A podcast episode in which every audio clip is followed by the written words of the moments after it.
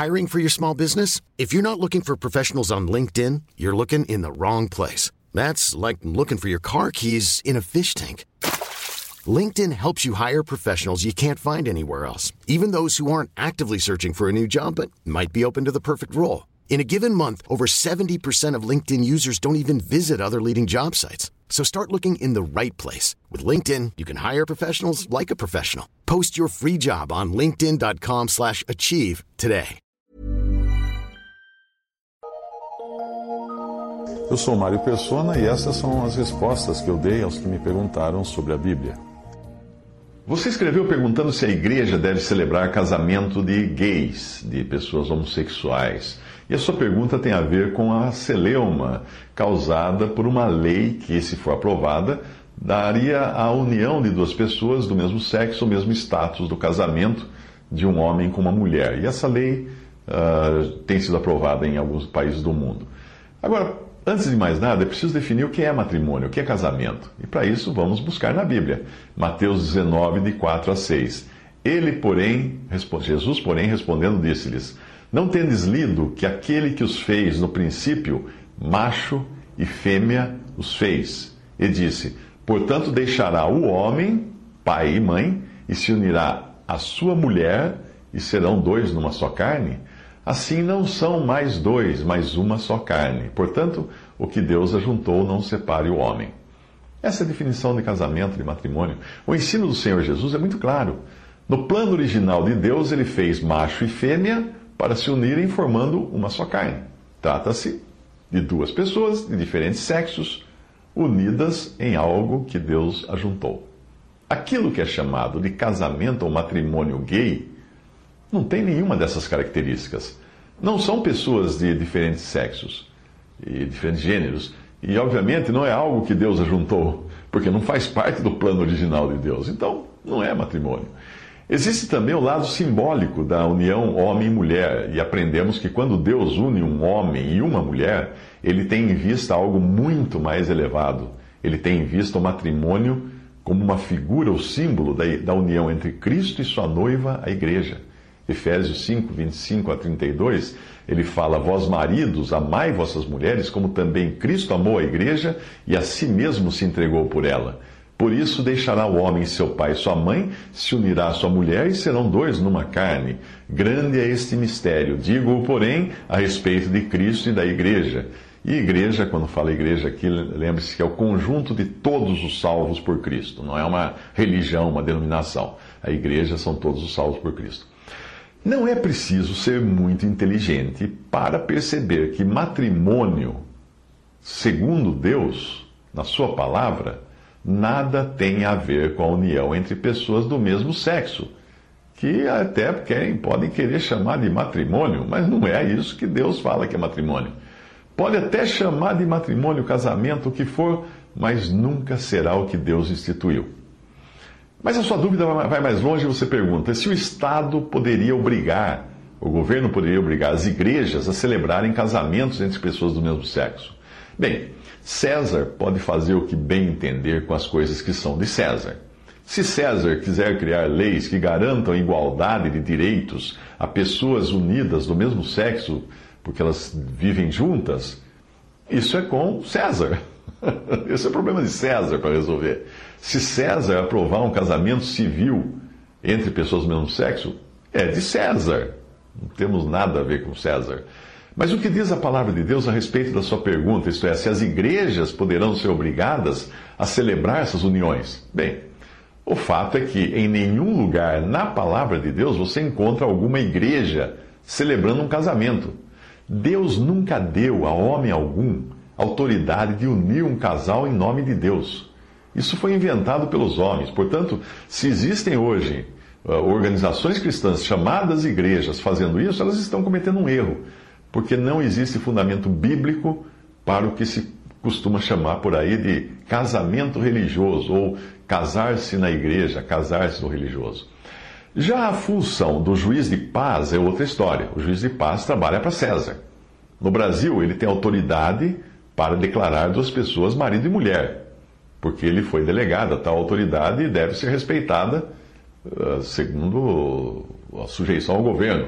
Por isso, todo casal cristão que se sujeita à palavra de Deus e pretende ser unido por Deus em matrimônio deve procurar casar-se no civil, como a gente fala, casar-se no cartório, para estar em conformidade com a lei. É muito, é muito interessante, nós vemos muitos cristãos debatendo casamento gay e, e vivendo em, em, união estável sem terem sido casados no civil uh, e frequentando até alguma denominação ou igreja e a outra, outro canto da boca combatendo o casamento gay. Na verdade, se o Estado declarar que existe um casamento gay, isso é problema do Estado, vai ser legal, vai, vai fazer o que o Estado mandar fazer. Agora, um cristão para obedecer à lei do seu país, ele deve estar casado no civil. E alguém fala assim: ah, mas união estável e casamento civil é a mesma coisa. Não é. Faça uma busca, pergunte a um advogado, pergunte a alguém, a um cartório, você verá que não é. Existe, se existe o casamento civil, é porque ele, ele é uma coisa distinta de uma mera união estável que não dá todos os direitos de um casamento civil. Mas vamos voltar no tempo e visitar uma assembleia de irmãos reunidos ao nome do Senhor, eh, do Senhor Jesus, no primeiro século. Eles não tinham denominações, eles não tinham templos de pedras, eles não tinham clero, mas cada um, vivia, cada um eh, era um sacerdote, era uma pedra viva, era conhecido apenas pelo nome, o nome de Jesus, eles eram conhecidos apenas como cristãos. Digamos que a autoridade da época criasse uma lei que obrigasse as assembleias ou igrejas a celebrarem casamentos entre, entre pessoas do mesmo sexo. O que esses cristãos responderiam para a autoridade? Eles diriam o seguinte: ah, Dona Autoridade, a senhora nos desculpe, mas nós não, não celebramos casamentos, nem de pessoas de diferentes sexos, e nem de mesmo sexo. Então, por que nós temos que celebrar casamento de pessoas do mesmo sexo se nós não, não celebramos nem casamento de pessoas de diferentes sexos? Isso não mudou.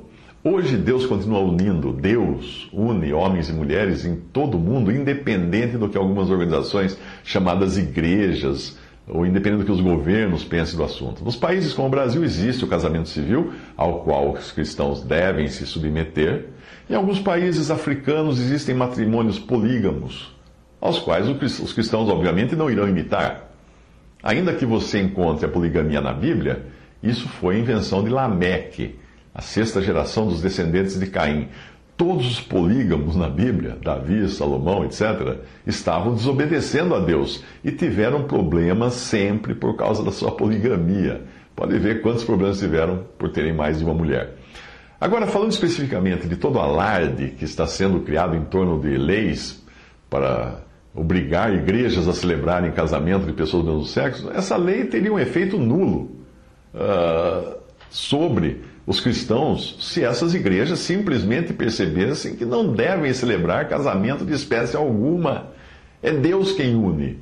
O que Deus ajuntou não separe o homem. Não é um pastor que une, não é um padre, é Deus.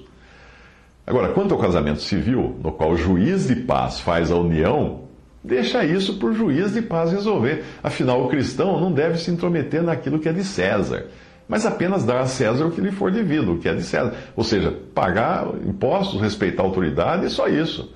Nos países em que a lei inclui a poligamia, que inclui poligamia, nós não temos nada a ver com isso, os cristãos desses países não terão mais de um cônjuge, não terão mais de uma mulher. Simples assim. Nos países onde a lei aceita o casamento entre pessoas do mesmo sexo, os seus dirigentes, seus governantes que respondam diante de Deus por essa prática contrária à natureza como fala em Romanos 1, 26 a 27. Os cristãos aos cristãos desse país, desses países, cabe tão somente evitarem essa prática, porque ela é contrária à palavra de Deus. Da mesma forma como os cristãos nos países polígamos devem evitar a poligamia para si mesmos, porque ela. Mas não vão sair às ruas combatendo. Vai na Arábia Saudita, sai na rua fazer uma manifestação contra a poligamia, para você ver o que vai acontecer. Eu aprendi que quando o mágico faz o seu número de mágica, nós não devemos ficar olhando para a mão que ele insiste em mostrar, porque é na outra que o truque está sendo realizado. No caso dessa gritaria geral de evangélicos e católicos a respeito de legalização ou não de casamento entre pessoas do mesmo sexo, o truque está na outra mão. E que truque é esse? Satanás está habilmente conseguindo unir cristãos genuínos com alguns que se dizem cristãos porém são idólatras, hereges, avarentos, etc. Deus é contra o homossexualismo. Está na Bíblia, não tem o que discutir, está lá escrito. Deus é contra também qualquer tipo de imoralidade que é contrária aos padrões, aos padrões que ele estabeleceu para o homem e a mulher. Mas pode ter certeza de que na lista das prioridades de Deus, a idolatria vem antes da imoralidade. Em Êxodo 23 a 5 diz: Não terás outros deuses diante de mim.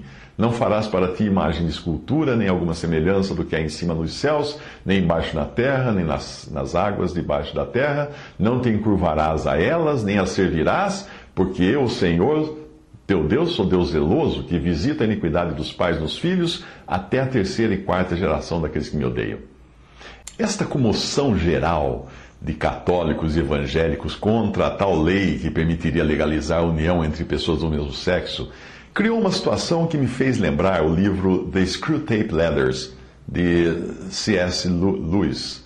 Uh, foi publicado em português como Cartas de, de um Diabo ao seu aprendiz. O livro é uma ficção, o livro é uma ficção, é uma paródia que descreve como seria o pensamento, a maneira de pensar de Satanás e dos seus uh, anjos uh, em relação às coisas de Deus. Na, nessa, nesse livro de de C.S. Lewis, Lewis uh, existe uma correspondência entre um diabo maior, que ele chama, e um diabo aprendiz sobre o que fazer para enganar os homens, toda a estratégia. Eu vou então me inspirar nesse, nesse livro e vou plagiar então o livro e criar aqui uma carta extra nessa correspondência. Vamos supor que o diabo mor dissesse para o seu diabo aprendiz: Meu querido aprendiz, eu inventei um truque eficaz para os cristãos desonrarem seu Deus Vamos criar uma lei que gere celeuma em torno do que vamos chamar de casamento entre pessoas do mesmo sexo. Os cristãos não vão perceber que não existe na Bíblia uma união matrimonial além daquela na qual Deus une um homem e uma mulher. Considerando que os próprios cristãos inventaram esse tal de casamento religioso, feito por igrejas, pastores, sacerdotes, etc., eles vão achar que nós estamos falando desse tipo de coisa. Se na palavra de Deus diz, uh, Deus diz que, que só une um homem com uma mulher, então Deus não vai unir algo que não cumpra tais pré-requisitos, não é mesmo? Aí o diabo aprendiz responde: Realmente, mestre, mas ainda não entendi o que pretende fazer. Aí o diabo mor continua: Os cristãos ficarão tão cegos e tão ocupados com essa tal lei que permite aquilo que não é matrimônio que Deus criou, eles começaram então a tentar interferir nas coisas de César, como se eles próprios fossem do mundo. Eles vão se esquecer do que Jesus disse: não sois do mundo. E de que também o próprio Jesus jamais interferiu nas coisas de César, e nem, nem na sua política, e nem mesmo para salvar a própria vida. Eles perderão de vista que a verdadeira cidadania deles é uma cidadania celestial, como o apóstolo Paulo escreveu, dizendo: A nossa cidadania, porém, está nos céus, de onde, de onde esperamos ansiosamente o Salvador, o Senhor Jesus Cristo. Aí o diabo aprendiz diz o seguinte: Brilhante mestre, e depois? E o diabo mor continua: Depois eles vão perceber que uma andorinha sozinha não faz verão, e precisarão se unir fechando os olhos para suas diferenças, algumas banais, mas outras muito sérias. Sabe aquele ecumenismo que eu tenho tentado fazer criar uma colcha grandiosa de retalhos de religiões cristãs? Sabe? Lembra disso, desse meu plano? Pois é, eles nunca perceberam que Deus não quer unir os cristãos divididos, mas Ele quer apenas que abandonem as suas divisões e voltem ao que era no princípio.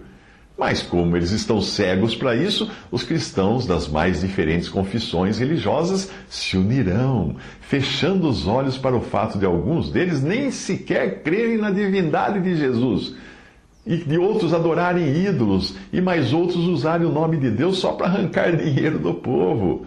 Tudo isso que Deus odeia são heresias, idolatrias e avareza, deixará de ser importante para eles, porque só estarão preocupados com o tal casamento ou matrimônio gay, que nem mesmo é casamento na Bíblia, porque não foi previsto no plano original de Deus. E o que Deus une não está unindo, não, não, não, não está unido para Deus nesses casamentos gays. Simples assim. Aí o diabo aprendiz, mestre, Excelente ideia! Eles vão ficar olhando para o lado errado e nem perceberão que Deus abomina todos esses idólatras, hereges e mercadores, de alma, de, de, mercadores da fé que marcharão juntos, lado a lado, como se fossem todos cristãos genuínos. Aí o diabo mora. Você se lembra que nós tentamos fazer, uh, do que nós tentamos fazer quando os judeus voltaram do exílio para reconstruir os muros de Jerusalém e, e o seu templo? Eu quero dizer, nós já tentamos unir os verdadeiros com os falsos. Os falsos, lembra disso? Aí o mestre, o diabo aprendiz, Xi, mestre, minha memória está ruim. O que foi mesmo que nós fizemos? O diabo mor. Vou refrescar sua memória lendo do próprio livro que os cristãos usam, a Bíblia. Pelo jeito, nem você e nem eles têm o costume de ler este livro. Deixe-me ver. Aqui está. Ouvindo, pois, os adversários de Judá e Benjamim que os que voltaram no cativeiro edificavam o templo ao Senhor, Deus de, de Israel, chegaram-se a Zorobabel e aos chefes dos pais e disseram-lhes: Deixai-nos edificar convosco, porque como vós buscaremos a vosso Deus, como também já lhe temos sacrificado, desde os dias de Esar-Radon, rei da Assíria, que nos fez subir aqui. Porém, Zorobabel e Jesuá e os outros chefes dos pais de Israel lhes disseram: Não convém que nós e vós edifiquemos casa ao nosso Deus, mas nós sozinhos a edificaremos ao Senhor Deus de Israel, como nos ordenou o rei, o rei Ciro, o rei da Pérsia. Isso está em Esdras 4, de 1 a 3. Aí o diabo aprendiz. É mesmo, mestre, os inimigos se ofereceram para ajudar, porque assim poderiam desviá-los da verdade e fazê-los cair em idolatria, mas eles não aceitaram a ajuda deles, né? Era mais importante permanecerem fiéis ao seu Deus do que se colocarem em julgo desigual com idólatras. Eu odiei essa atitude deles. Agora estou adorando esse seu plano, mestre. Para os cristãos, eles vão cair que nem patinhos. Aí o diabo mor. Depois que o muro estava pronto naquela ocasião, eu ainda tentei outra vez acabar com eles. Como não dava para entrar na cidade, eu convidei os judeus para saírem da cidade para irem conversar com os meus emissários em campo aberto, no meu território. Veja, veja o que aconteceu, continua lendo o que está lá. Sucedeu que, ouvindo Sambalate, Tobias, Gesem, o árabe e o resto dos nossos inimigos, que eu tinha edificado o muro e que nele já não havia brecha alguma, ainda que até este tempo não tinha posto as portas nos portais, Sambalate e Gesem mandaram dizer-me: Vem! Congreguemo-nos juntamente nas aldeias no vale de Ono. Porém, tentavam fazer-me mal. Enviei-lhes mensageiros a dizer: Faço uma grande obra, de modo que não poderei descer, porque cessaria esta obra enquanto eu a deixasse e fosse ter convosco? E do mesmo modo enviaram a mim quatro vezes, e da mesma forma lhes respondi. Isso está em Neemias 6, de 1 a 4. Aí o diabo aprendiz: É, mestre, aquela vez não pegou também, né? Aí o diabo mor. A minha última tentativa foi depois usar mulheres de outros povos para seduzirem os judeus, e alguns acabaram se casando com elas, e com isso eu quase consegui destruí-los. Mas Neemias descobriu meu plano no último capítulo do livro que ele escreveu, e eu fiquei no prejuízo. Aí o diabo aprendiz, mas agora eu já vi que vamos ter sucesso, não é, mestre? Não é, mestre? O diabo mor. Tenho certeza disso. Deus está extremamente desonrado com essas associações que os cristãos estão fazendo, reunindo o que existe de pior em termos de idolatria, heresias e avareza para lutar em prol de uma causa, causa comum. Vamos continuar dando corda, que isso vai abrir caminho para abandonarem de vez a verdade. Sempre que pessoas de diferentes crenças se unem, elas precisam passar a régua pelo menor denominador comum. Aí a apostasia vai correr solta quando estiverem dando menor valor e importância às coisas que Deus considera as mais importantes. Aí, portanto, uma correspondência fictícia entre um diabo maior e um diabo menor, mostrando a loucura que é os cristãos se unirem a incrédulos, interferirem na política, fazerem confederações, manifestações para combaterem algo que Deus nunca reconheceu como sendo um matrimônio. Então, por que perder tempo? Por que se unir ao mal para tentar fazer um bem que não vai ser bem nenhum?